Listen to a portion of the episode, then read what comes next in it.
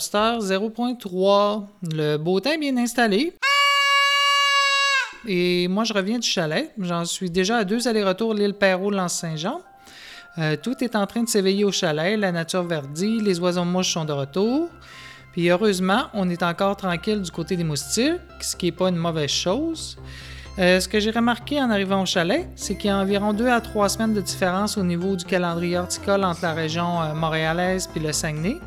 Euh, juste pour vous dire, il restait une trache de neige sur le bord de la route juste avant d'arriver au chalet. Donc, c'est-à-dire que les 600 km qui nous séparent font quand même une bonne différence au niveau de la température. Euh, ce week-end, nous, on a travaillé sur notre gros jardin, la question d'avoir des bons légumes au courant de l'été. Quand je suis arrivé vendredi soir, mon frère était déjà là avec sa petite famille, puis mes parents étaient dans le jardin. Donc, il n'a pas fallu longtemps avant d'être moi aussi les deux mains dans la terre en train de faire des carrés pour semer des poireaux, des asperges, des oignons. Euh, j'avais aussi six gros plants de tomates italiennes qui n'avaient pas trouvé place dans ma serre, puis qu'on a mis euh, en terre dans le jardin. Euh, il y a deux semaines environ, on avait aussi planté dans notre champ 18 nouveaux arbres, des pommiers puis des poiriers de différentes variétés qui avaient déjà fait de petites fleurs depuis ma dernière visite. Euh, du côté des plants de raisin, les bourgeons commençaient à sortir. Et ce, week-end, avec une tarière, une grosse machine pour creuser des trous, on a planté une vingtaine de poteaux en cèdre dans le bout des rangées de vignes. Euh, ces poteaux-là vont venir soutenir les fils sur lesquels les plants de vigne vont grimper, puis vont être soutenus euh, grâce à ça. On est tout en train de refaire en cèdre vu que c'est un bois qui pourrit très lentement, donc ça va être bon pour plusieurs années. Il nous reste encore environ 80 poteaux à faire, donc on avance euh, lentement mais sûrement. J'ai aussi pris le temps d'aller pêcher en fin de semaine. J'ai pris une vingtaine de truites mouchetées durant le week-end qu'on a mangé par la suite. donc voilà pour les nouvelles fraîches du week-end.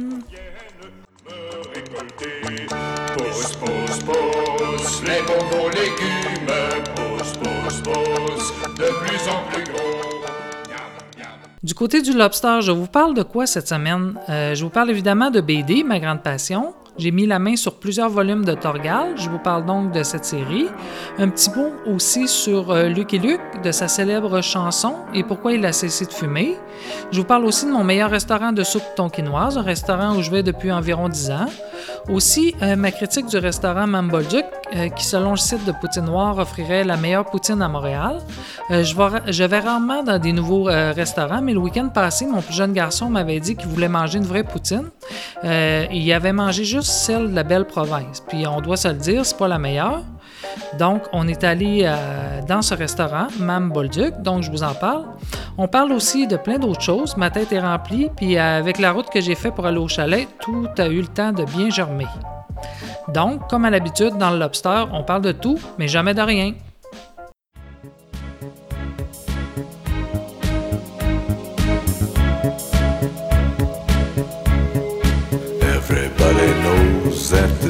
Are loaded. Everybody rolls with their fingers crossed. Everybody knows the war is over. Everybody knows the good guys lost.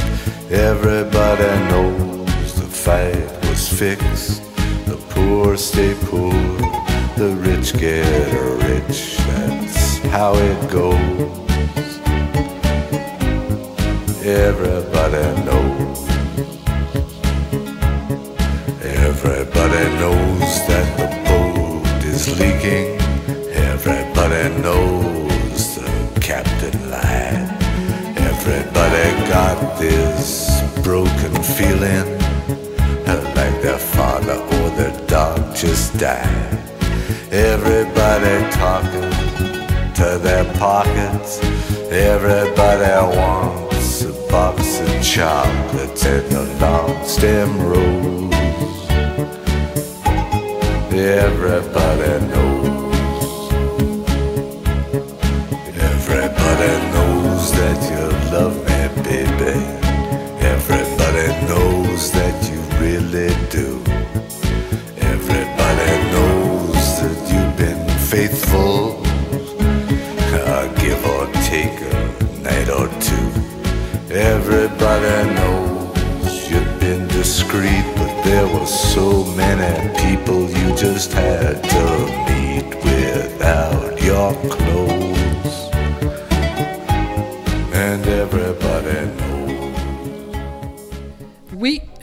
Suis probablement gourmand. Puis quand j'aime un mets dans un restaurant, je suis très fidèle. Je le reprends fois après fois, sans jamais déroger. Même si on me dit qu'il y a d'autres choses de bon, je prends pas de chance. J'y vais avec le même mets que j'adore.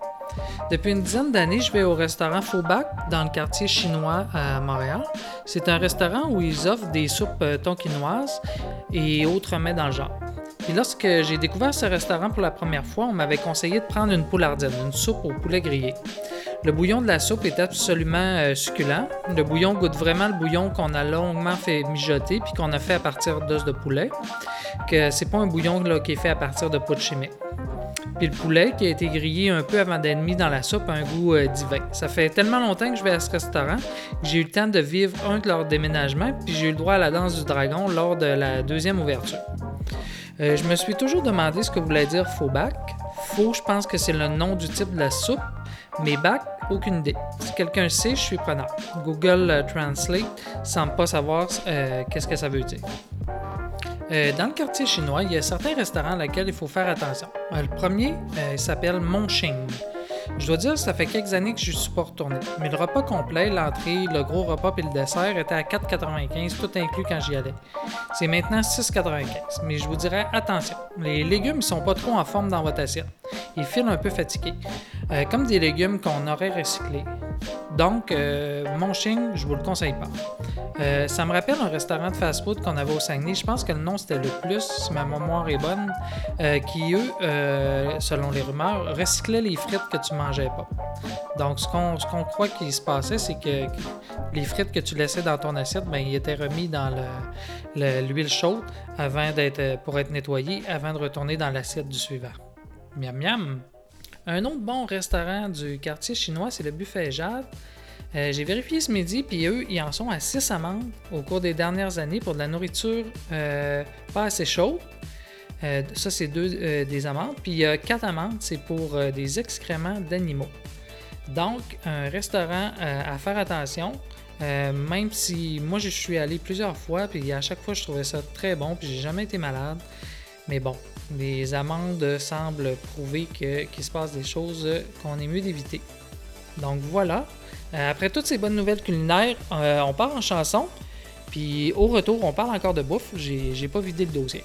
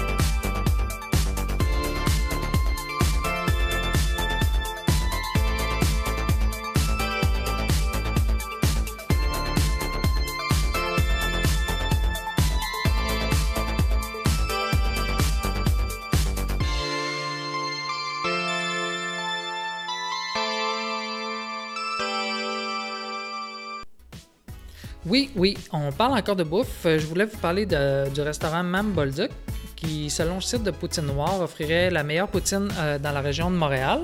Ils sont classés dans les 10 premiers au Québec, selon ce site.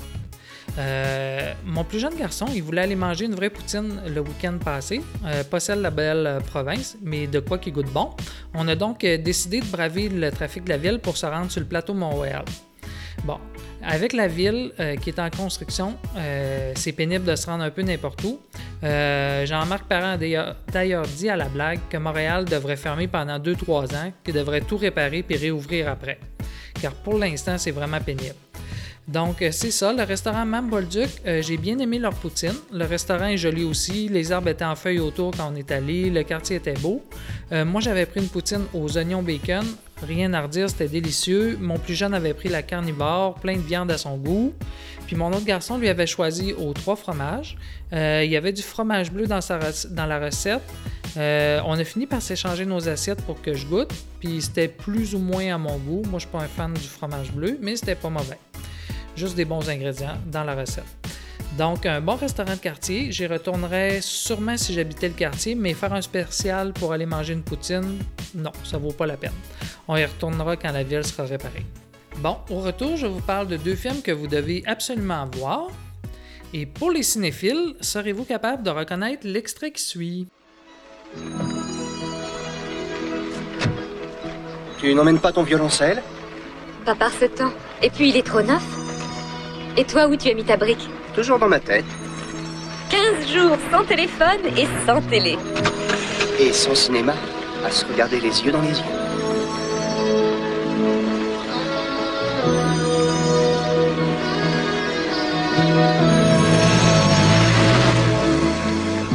Et maintenant, le numéro 1, oui, parade, le tube, les tubes. Elle est cassée aussi? Non, je crois pas. Eh, mais qu'est-ce qui se passe? Bonjour, bonjour. Je dédie cette chanson à tous ceux que j'aime. I only knew you for a while. I never saw your smile till it was time to go. Time to go away. Time it's hard to recognize. Love comes as a surprise,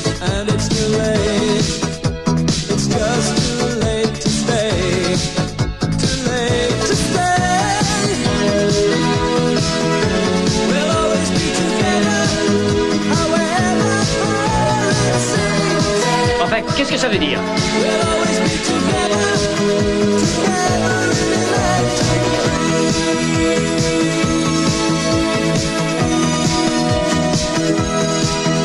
J'en sais rien, j'ai pas passé ce disque-là. Eh ben alors d'où ça vient tout ça? Les bras m'en tombent. Barley, vois ça. Vous êtes sur KFAW. Because the friendship that you gave has taught me to be brave. No matter where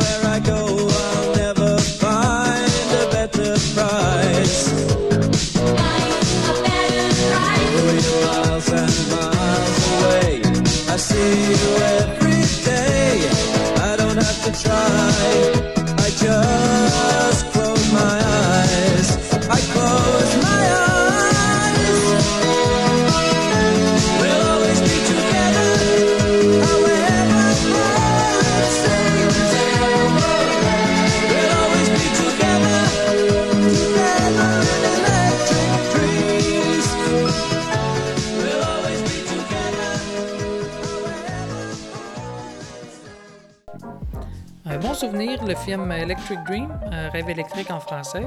L'histoire d'amour entre un informaticien et une musicienne, euh, et avec entre les deux un ordinateur plus intelligent qu'il ne faudrait.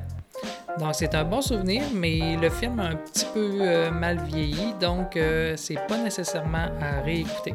Sauf la musique qui reste très bonne. Euh, oui, c'est ça. Pour ceux qui aiment les films d'action et d'enquête, puis qui désirent de quoi de vraiment différent que les bons vieux films américains, qui utilisent pas mal toujours la même recette, je vous conseille euh, deux films chinois. C'est dans la série des détectives dits. Le premier, c'est Le mystère de la flamme fantôme, puis le deuxième, La légende du dragon des mers. Puis en août, euh, la sortie du troisième film est déjà annoncée, c'est La légende des rois célestes. En gros, c'est l'histoire d'un enquêteur chinois dans les années 690. Euh, L'énigme dans chacun des films est tellement bien montée qu'il faut un effort de gymnastique mentale pour trouver, euh, qu'est-ce qui va se passer. Tout se passe à l'époque de la dynastie Tang, où l'impératrice de Chine demande l'aide du célèbre détective Di pour résoudre différents mystères. Donc, euh, je vous conseille d'aller voir les bandes d'annonces euh, sur YouTube. Puis euh, le film est disponible. Les deux films sont disponibles sur hds.to là, que je vous parlais la semaine passée, le site de streaming en français gratuit. Donc voici, pour vous donner un avant-goût, la, la bande-annonce du premier film. Chine, en l'an 690. Pour la première fois dans l'histoire, une femme accède au pouvoir. Mais son sacre est menacé par des crimes mystérieux. Allez voir si le détective D est en vie. Un homme sorti des prisons impériales Si vous le libérez, vous ne ferez qu'encourager vos adversaires. est chargé de protéger le royaume. Voici le détective D.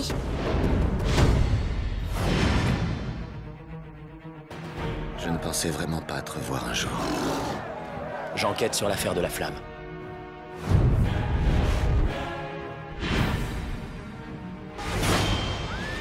Tous me préféreraient morte que de me voir accéder au trône.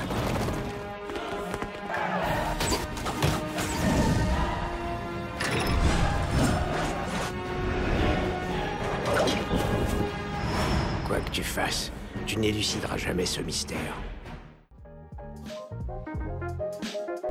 Donc, euh, deux bons films à regarder avec vos enfants.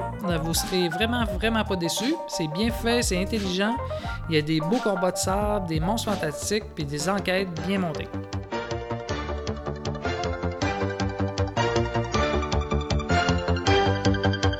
Pour votre perdition, habitant des strates. Pour votre punition, je suis Matty Mat. Je suis Max c'est moi qui ramasse. Je vibro aspire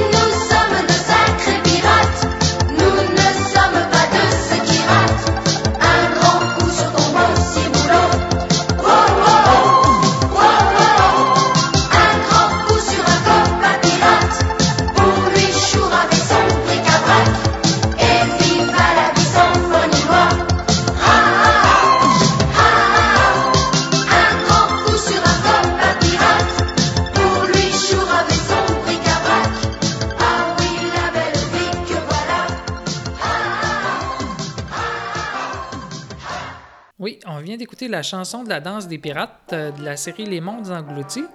Euh, je sais pas vous, mais moi j'ai jamais vu la fin de cette série. Euh, quand j'ai voulu l'écouter, j'ai trouvé que ça avait vraiment trop mal vieilli, un peu comme Goldorak. Donc je me suis pas ré- résolu à la réécouter, mais euh, j'ai toujours aimé cette chanson des pirates. Hey, c'est maintenant le temps de ma tranche de pain! Ou le temps qu'après mon toaster à dor- dorer deux toasts, je vous livre une petite anecdote. Cette semaine, je suis heureux de vous annoncer que la guerre contre la gang des mulots est terminée. Après avoir rattrapé deux membres du gang, il semble que les autres ont abandonné le secteur. Après m'avoir rasé un dernier plant de céleri, le calme est revenu dans la serre. Donc, au total, ils auront mangé environ 24 ou 26 plants de tomates et un plant de céleri. J'ai tout remplacé par de nouveaux plants pour une facture de 60 Ça m'a permis d'acheter de nouveaux plants de jalapeno ou de habanero pour renouveler mon stock d'épices. Et comme tout pousse à une vitesse euh, accélérée dans la serre, les plants qui avaient 6 euh, à 8 pouces au départ approchent déjà des deux pieds de haut. Si tout produit, il va falloir en canner quand ça va produire. Donc, le gang des mulots, un dossier réglé. Ok, je prends le temps de toaster deux autres tranches de pain avec vous. Euh, parce que mes voisins m'ont parlé que j'avais des vers blancs dans ma pelouse. Mais ça, je le savais déjà. Il y en a toujours un petit peu, puis ça me dérange pas vraiment. Moi, ma pelouse est mélangée avec différents types de couvre-sol, du trèfle, des fraisiers sauvages, puis toutes sortes de choses. Comme les vers blancs semblent s'attaquer surtout aux racines de gazon, ils laissent le reste, puis ma pelouse, elle s'en porte pas trop mal. Mais mes voisins, eux, ont une belle pelouse verte toute unie. Puis après m'avoir mentionné qu'on avait des vers blancs dans nos pelouses, euh, ils ont traité leur côté de terrain avec un genre de push-push à main euh, rempli de je sais pas trop quoi, mais que je soupçonne d'être pas trop bon pour l'environnement. Car en deux jours, leur pelouse est passée d'un joli vert à un jaune mort. Donc, sûrement un produit à la Monsanto pas trop bon pour la nature. Euh, je sais pas si les vers blancs sont morts chez eux, euh, mais il y avait un peu trop forcé sur la dose. Car quand je suis revenu en fin de semaine, j'ai vu que tout avait été retourbé pour un problème qui sera euh, pas vraiment réglé, car j'imagine que les vers blancs dans ma pelouse doivent déjà être en route vers ce nouveau gazon verdoyant. Au retour dans le Lobster 0.3, euh, je vous parle de Lucky Luke, un héros qui a cessé de fumer en 1983. Bonjour. Bonjour. Où suis-je? Je ne sais pas du tout. Vous entendez les oiseaux? Oui, c'est joli. Oui, c'est très joli.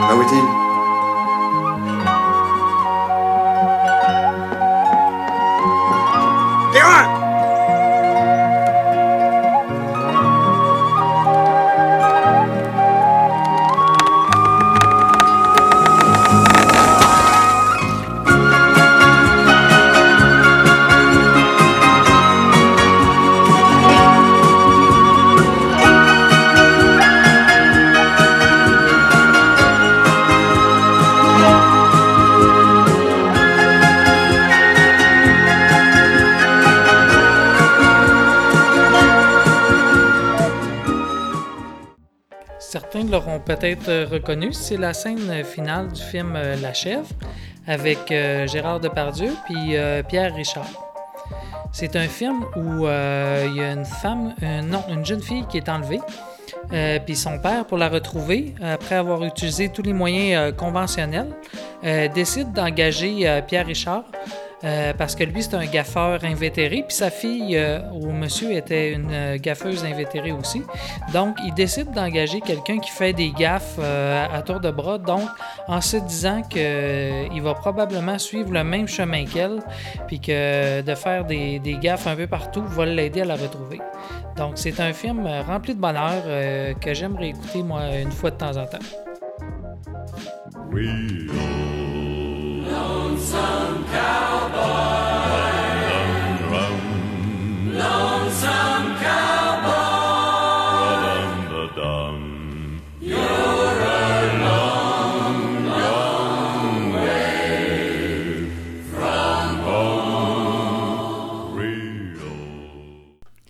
Saviez-vous que le célèbre cowboy qui tire plus vite que son ombre fumait la cigarette à ses débuts?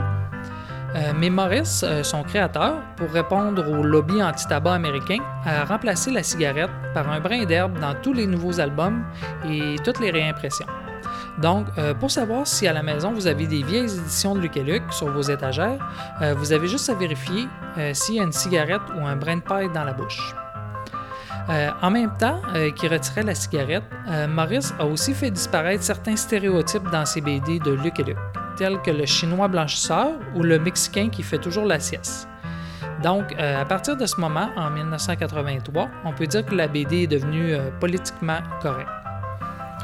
Euh, aussi, une constante dans Luke, il termine toujours face au soleil couchant sur son cheval en chantant sa célèbre chanson. Puis cette célèbre chanson est justement apparue durant les années où Maurice travaillait avec Goscinny, qui lui était son scénariste. Celui-là même des célèbres Astérix. Euh, encore dans cette veine des BD, durant la dernière semaine, j'ai acheté beaucoup de BD, dont 3 ou 4 albums de Torgal. Pour l'instant, je peux pas les lire, j'ai aucun numéro qui suit. Mais euh, je suis assez patient. Comme je passe à la boutique de Don Renaissance où je prends mes BD quasiment tous les jours, je suis confiant de pouvoir monter cette série au cours de l'année. Euh, donc, euh, Torgal, ça parle de quoi au juste? Euh, moi, je l'ai déjà lu en l'empruntant à la bibliothèque. Ça se passe autour de l'an 1000 dans des pays scandinaves où un peuple viking découvre un bébé dans une mystérieuse embarcation. Le chef viking, Leif, pense que c'est un enfant qui est envoyé par les dieux puis le nomme donc Torgal, pensant que c'est l'enfant de Thor, le dieu de la.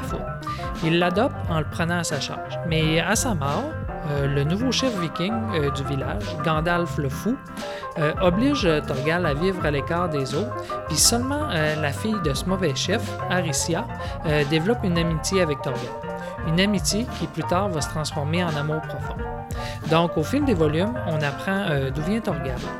Puis pour le savoir, vous devez lire la série. Je vous dis simplement que lui, Torgal, devient un, formidable guerrier, utilisant surtout l'arc.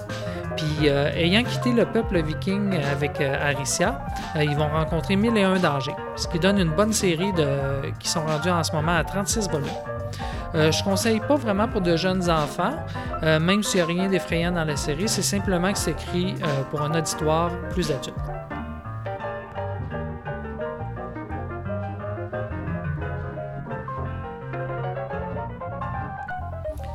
C'est maintenant le temps d'écouter notre chip tune euh, de la semaine. Euh, cette semaine, on écoute une demande spéciale euh, de Philippe. C'est du pirate metal en chip tune.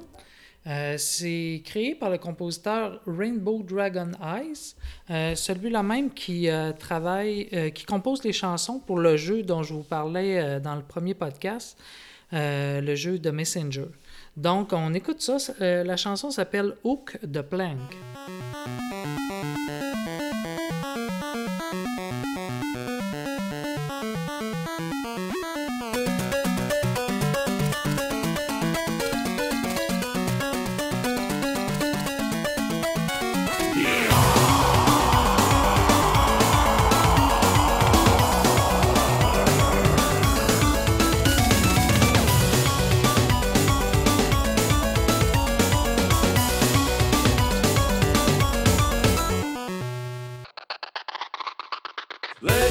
Been told of a pirate so bold.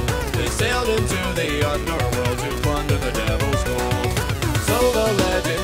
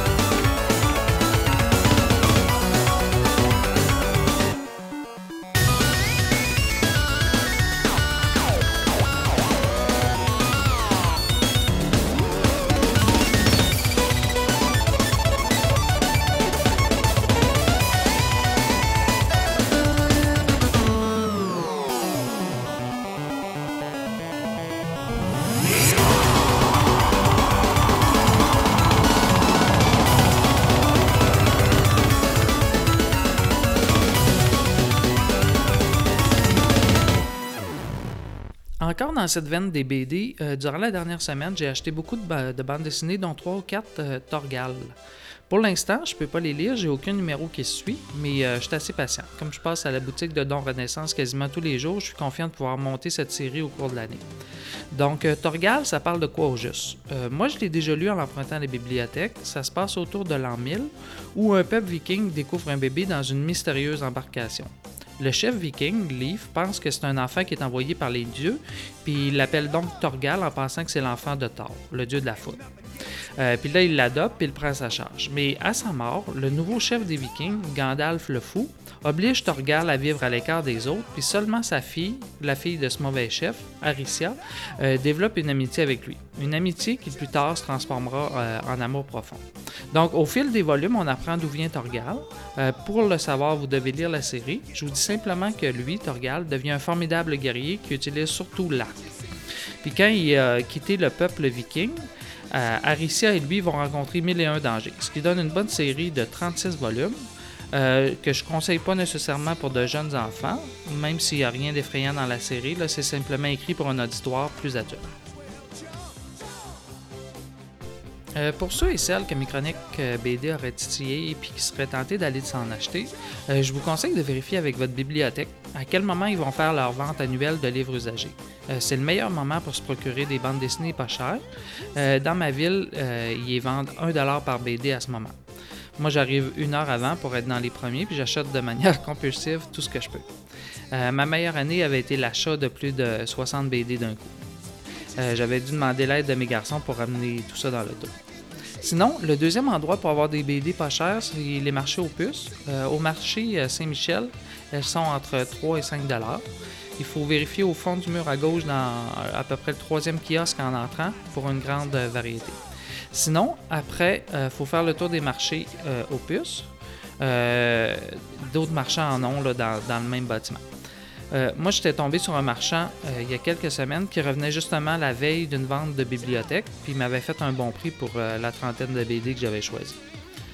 Sur le plateau Mont-Royal, sur la rue Mont-Royal, il y avait aussi deux à trois marchands d'usagers, mais j'avoue que suis, je, j'y suis pas retourné depuis longtemps, à cause de la ville en construction, comme je disais plus tôt. Sinon, à Québec, il y a le marché Jean Talon, il y a quelques kiosques à l'intérieur, puis au Saguenay, il y a un magasin dans la côte Saint-Anne. Euh, c'est la dame qui vendait au marché aux puces sur euh, la rue Racine qui est déménagée là suite à l'in- à l'inondation euh, qu'il y avait eu au local du marché aux puces il y a quelques années.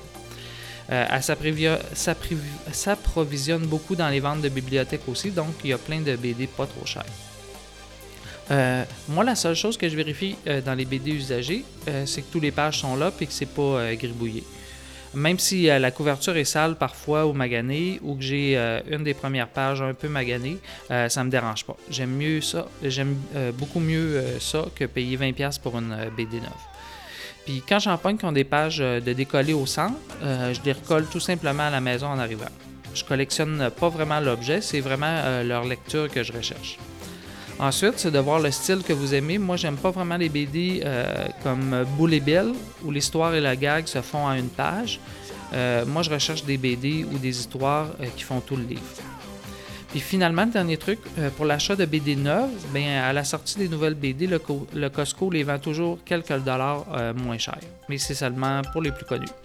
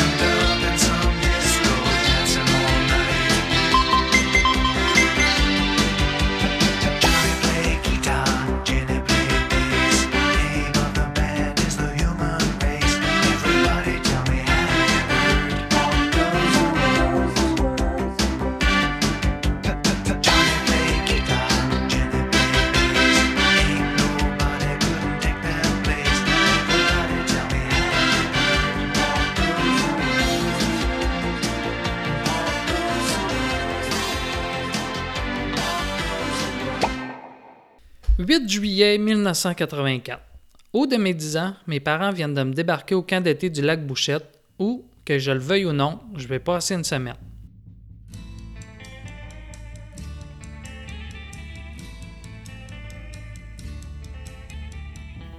Dès mon arrivée, on me présente mon moniteur et mes camarades, avec qui je vais passer la semaine.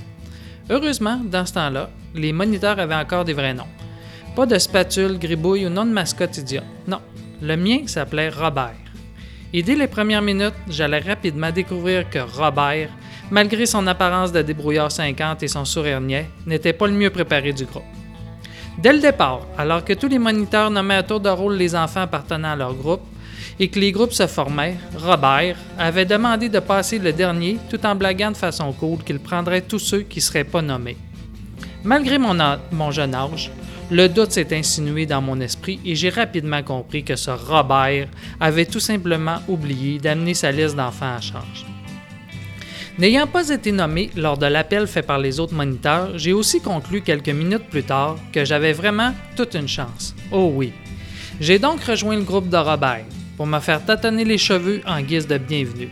Ma semaine d'aventure ne pouvait pas mieux démarrer. Sans chichi, Robert nous a fait faire le tour des camps à Boiron, le pavillon central avec la cafétéria, la plage avec la cabane à bateau, l'endroit pour faire des feux et le dortoir où j'ai pu me choisir un lit en hauteur, ce qui n'était pas pour me déplaire. Dès les premières activités organisées, j'avais compris que Robert, le plus jeune moniteur, avait une façon bien particulière de stimuler notre participation. Chaque épreuve ou activité était récom- récompensée par le droit d'accumuler le droit d'avoir des desserts supplémentaires au moment des repas.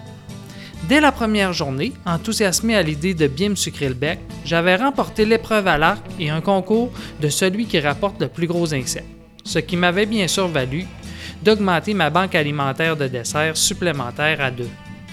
Au moment du coucher, le ventre bien rempli de pudding chômeur que j'avais avalé au souper, je me suis endormi comme un ours qui se prépare à hiberner. Le lendemain, Robert, toujours aussi peu préparé, nous annonce le menu de la journée. Il a appris qu'on part en randonnée, pour un retour en après-midi. Inquiet, je m'informe si on va pouvoir réclamer nos desserts supplémentaires au repas du midi. Non. Comme le lunch nous attend sur place et que c'est transporté en camion, on ne pourra pas réclamer de desserts supplémentaires. Voyant que ça m'inquiète, Robert me rassure. Le souper va être servi au camp et il a prévu plein d'épreuves pour ceux qui sont intéressés à gagner des desserts. Satisfait, je m'éloigne un peu pour regarder ce que les autres groupes font pour se préparer. Et comme eux, je remplis ma gourde avant le départ. Robert, lui, me semble bien excité. Sûrement parce que c'est sa première année ici et qu'il s'entend bien avec les monitrices. Marche, randonnée, chansons, feu de camp, jeux, activités. Les deux trois prochains jours sont tous bien chargés et personne, sauf Simon, un camarade du groupe, ne semble s'ennuyer. Pour ma part, j'en suis au stade où j'ai suffisamment rapporté des preuves que la fin de mon séjour s'annonce des plus sucrés. Mais étrangement, je remarque que Robert ne me laisse diminuer ma banque de surplus alimentaire que d'un dessert par repas. Peu importe, je n'insiste pas pour l'instant. J'imagine pouvoir solder ma banque alimentaire lors d'un repas spécial ou avoir l'option de pouvoir en rapporter à la maison. Le jeudi au matin, c'est là que j'apprends, en entendant le discours d'un autre moniteur fait à son groupe, que nous partons en camping. En effet, quelques minutes plus tard, Robert nous annonce d'une voix grave qu'on part en camping. Il nous demande d'aller faire nos sacs. On s'en va coucher sur une île. Heureusement, il nous prodigue des consignes tout aussi claires qu'à l'habitude. Préparez-vous comme il faut, on va dormir dans le bois. Bon, je lui en veux pas. Il, a déjà le mérite de savoir parler et d'être propre de sa personne. J'en demande pas plus. Qui dit camping dit préparation. Et qui dit préparation ne doit surtout pas penser à Robert. Mais quand on part en bateau, il y a certaines règles à respecter.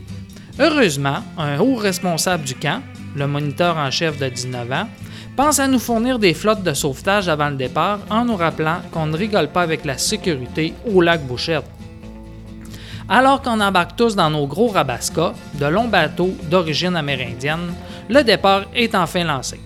Mes camarades de groupe et moi, bien installés, rames en main et bien assis sur nos vestes de sauvetage qu'on a mis sous nos fesses, à l'exemple de Robert, pour être confortable, on rame en rythme avec notre champion qui nous guide vers l'île aux ours, qui est notre destination. Pendant le voyage, Robert, pour nous encourager et nous rassurer, nous raconte même qu'il ne reste plus aucun ours sur l'île. Une monitrice lui aurait confirmé que le dernier a été tué l'année passée. Hurrah! Même si je doute que cette histoire me rassure. À destination, fatigué par l'effort, alors que chaque moniteur amène son groupe dans un coin différent de l'île pour s'installer, Robert nous annonce, après vérification, qu'il a oublié le papier de toilette pour les besoins urgents et le pain pour le déjeuner du lendemain. Ne voyant là rien de surprenant, et n'ayant pas vu non plus Robert apporter son propre sac à dos comme les autres moniteurs, c'est sur le bord de la rivière que notre groupe lui fait des adieux alors qu'il doit retourner au camp de base avec le kayak qu'on traînait pour les urgences. Un de mes camarades, Simon, sûrement un enfant de la ville, ne semble pas rassuré de rester seul ainsi. Mais Robert a bien pris soin de le rassurer avant de partir. C'est un petit aller-retour de 30 minutes. Restez ici et rien de bien méchant ne devrait arriver. Pendant que Robert s'éloigne sur les eaux et qu'on lui envoie tous la main, je remarque sa veste de sauvetage et les nôtres entassés dans le rabasca. Je me dis qu'à la rigueur, on pourra toujours les aligner sur le sol pour dormir dessus, si jamais il ne revient pas avant la nuit. Ce petit détail réglé dans ma tête, notre groupe de 8 enfants laissés à eux-mêmes décide dès lors de se séparer et d'explorer l'île. Comme Robert nous a donné comme seule consigne de l'attendre sur la plage et de rester en groupe, je conclus qu'à partir de maintenant, c'est chacun pour soi. De mon côté, aucune inquiétude. S'il peut penser à me ramener du pudding chômeur comme je lui ai demandé avant de partir, tout va bien aller. Même si j'ai Simon qui me colle au train et semble avoir la larme à l'œil. Notre groupe se divise. La moitié décide d'explorer le centre de l'île. Moi, je reste avec ceux qui vont longer le rivage. Les chances de se perdre sont moins élevées. Et si on est vraiment sur une île, théoriquement, on devrait revenir à notre point de départ après un certain temps. Et je crois avoir déjà entendu un de mes oncles dire que les ours aimaient mieux se cacher au plus profond des forêts. Le bord de l'eau me paraît donc le choix le plus safe à faire. Après avoir marché un gros 5 minutes, notre petit groupe montre déjà des signes de fatigue. Il fait chaud et il y a plein de moustiques. J'ai alors un doute que Robert a pensé aux chasses moustiques. Et même si j'ai déjà vu des tribus de papous à la télé s'enduire debout pour se prévenir des piqûres, je ne crois pas que Robert aimerait retrouver tout son groupe enduit debout à son retour. Je garde donc cette idée pour moi. S'il ne revient pas, je pourrais toujours suggérer à Simon de l'essayer. Notre petit groupe décide, après avoir papoté un peu, de s'asseoir sur le bord de l'eau. Simon suggère immédiatement de jouer à celui qui va apercevoir Robert revenir en premier. Moi, je ne joue pas, car je suis convaincu qu'il a coulé ou, dans les meilleurs des cas, c'est probablement perdu. Je me pratique donc à faire rebondir des pierres sur l'eau. Après un certain temps, des besoins plus pressants commencent à se faire sentir dans mon bavard. Probablement dû à mes deux puddings chômeurs de la veille. J'ai une bonne envie qui s'est installée. Et avec notre champion qui se pointe toujours pas à l'horizon, j'évalue mes différentes options. Alors que je tâte différents types de feuillages pour en évaluer la douceur et la solidité, j'entends des bruits provenant du centre de l'île. Pendant que dans ma tête, l'histoire de l'ours trotte toujours, j'imagine déjà qu'une bête va sortir de la forêt. L'ours noir a un odorat super développé. Il nous a probablement reniflé depuis notre arrivée et n'attendait que le départ de Robert, notre papa ours, avant de venir se régaler. Heureusement, je suis quelqu'un de plutôt calme. Et comme à chaque fois qu'une situation périlleuse se présente, mon instinct de survie prend le dessus. Je me tourne alors vers Simon et lui dis euh, Je pense que j'ai entendu Robert nous appeler dans la forêt. Tu devrais aller voir. Alors que Simon se précipite, avec son sourire qui est revenu et qui fait plaisir à voir, je jette un regard sur mes autres camarades et j'évalue que dans un sprint de course, je peux en battre au moins un. Si on doit fuir un ours noir, j'ai donc une bonne chance qu'il l'attrape avant moi. C'est à ce moment que je pense à l'école. Et je me dis qu'il serait bien utile qu'on nous enseigne la quantité de nourriture qu'un ours peut avaler en un repas. Simon est un peu plus petit que moi, mais il doit bien peser 70 livres. C'est sûrement un gros repas pour un ours solitaire. Espérons que le nôtre n'a pas trop faim. Après un certain temps, où je n'ai toujours pas entendu crier Simon, c'est plutôt un concert de voix que j'entends venir vers nous. Bonne nouvelle! Il semble que Simon va vivre encore. Il est tombé sur un autre groupe du camp avec leur moniteur. Après nous avoir tous regroupés, ce moniteur nous demande ce qu'on fait sur le bord de l'eau seul. C'est à ce moment que je choisis de prendre les choses en main et explique clairement la situation en commençant par le plus pressant. Avez-vous du papier de toilette? Vous devinez bien sûr que j'ai survécu au reste de ma semaine au camp du lac Bouchette. Robert est bien sûr revenu sur l'île. Il a brûlé nos toasts le lendemain matin au déjeuner. Mais, comme un champion, je dois dire qu'il avait pensé à me rapporter du pudding chômeur. J'ai donc passé une semaine mémorable au lac Bouchette. Je n'en garde que des bons souvenirs la peur des ours et une attirance culinaire pour les puddings chômeurs.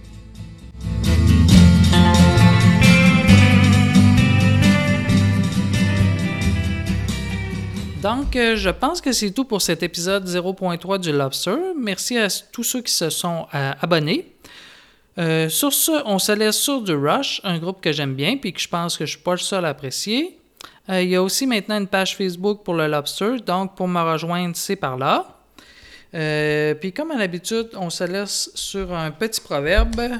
Cette semaine, c'est un proverbe malaisien qui dit Pour allonger tes jours d'une année, mange une bouchée en moins à chaque repas. Euh, J'espère que la bouchée n'est pas cumulative parce qu'après un mois, on ne mangera pas beaucoup. Mais euh, non, ça semble intelligent. Donc, pour allonger tes jours d'une année, mange une bouchée en moins à chaque repas. Un proverbe malaisien. Euh, donc, c'est tout. On se reparle dans le prochain podcast. Bye!